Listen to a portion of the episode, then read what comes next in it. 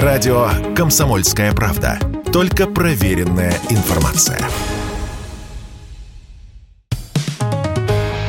«Экономика» на Радио КП.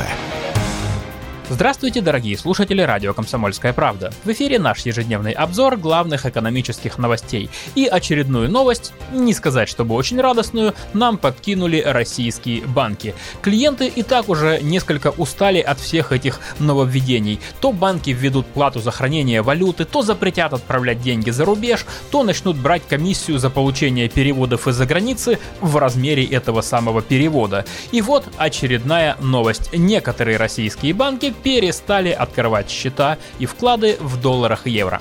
Банки называют эти меры временными, но вряд ли это так. Скорее всего, они станут постоянными, потому что российские банки не хотят иметь дело с валютами и объясняют это тем, что западные коллеги могут заблокировать счета в долларах и евро, если против России примут новый суровый пакет санкций. А нет счета, нет проблем.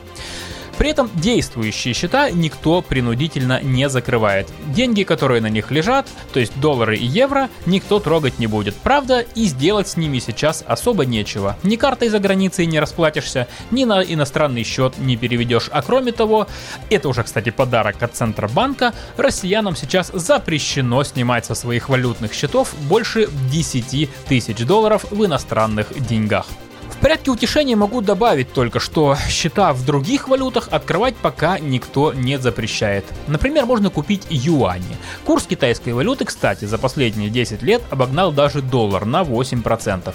Или можно закупиться чем-то совсем экзотическим, но при этом не менее крепким, скажем, дирхамами Арабских Эмиратов. Курс этой валюты жестко привязан к американскому доллару. Куда доллар, туда и дирхам. В отделениях банков купить все эти восточные валюты проблематично, но в онлайн-приложениях многих банков на них без проблем можно обменять рубли, доллары или евро. И в завершение еще одна новость о том, как пытаются испортить жизнь россиянам. Но на этот раз не свои же банки, а западные государства. Да и некоторые восточные вообще-то тоже. Большая семерка объявит о запрете на импорт российского золота, статьи экспорта, которая приносит России десятки миллиардов долларов. Такой пост выложил у себя в соцсетях президент США Джо Байден. Помимо американцев, в большую семерку входят Великобритания, Германия, Италия, Канада, Франция и Япония. Саммит лидеров стран Большой Семерки проходит в Германии прямо сейчас, с 26 по 28 июня.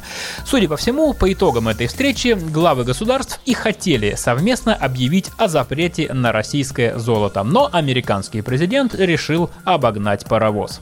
Пример оказался заразителен. Вслед за Байденом глава Еврокомиссии Шарль Мишель уже сообщил, что Евросоюз тоже подумает о запрете на импорт российского золота. Правда, сделал оговорку. Для начала надо бы изучить, как такое ограничение может отразиться на экономике Старого Света, потому что санкции, которые могут ударить только по России и при этом не навредить самой Европу, в природе уже давно не осталось. Наверное, многие российские обыватели, услышав эту новость, подумали, ну, меня это точно не коснется. У меня того золота, обручальное кольцо и два зуба. Но, так ли все однозначно? Давайте разбираться. Все-таки речь идет о золоте, а не о каком-нибудь там угле.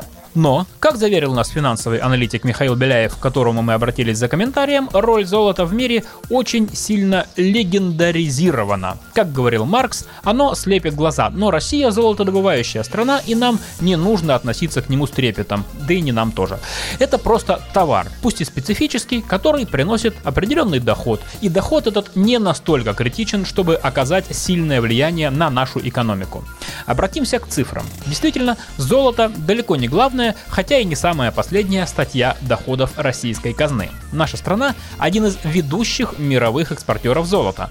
В прошлом году в России добыли 346 тонн этого металла. Из них 302 тонны, то есть 87% от общего объема, отправили за границу. По данным таможни, это принесло 17 миллиардов 400 миллионов долларов, то есть 3,5% от всего российского экспорта. Как пояснил наш эксперт, лишь 10% добываемого в мире золота оседает в хранилищах центральных банков в виде золотовалютных резервов. Еще 25% идут на промышленные нужды. Это аэрокосмическая промышленность, IT, медицина и так далее. А 64% добываемого в мире золота идет в ювелирную промышленность. При этом Восток более падкий на золото, чем Запад. И основные покупатели ювелирного золота сегодня это Индия и Китай. Так что нам есть кому его продавать. Экономика на радио КП.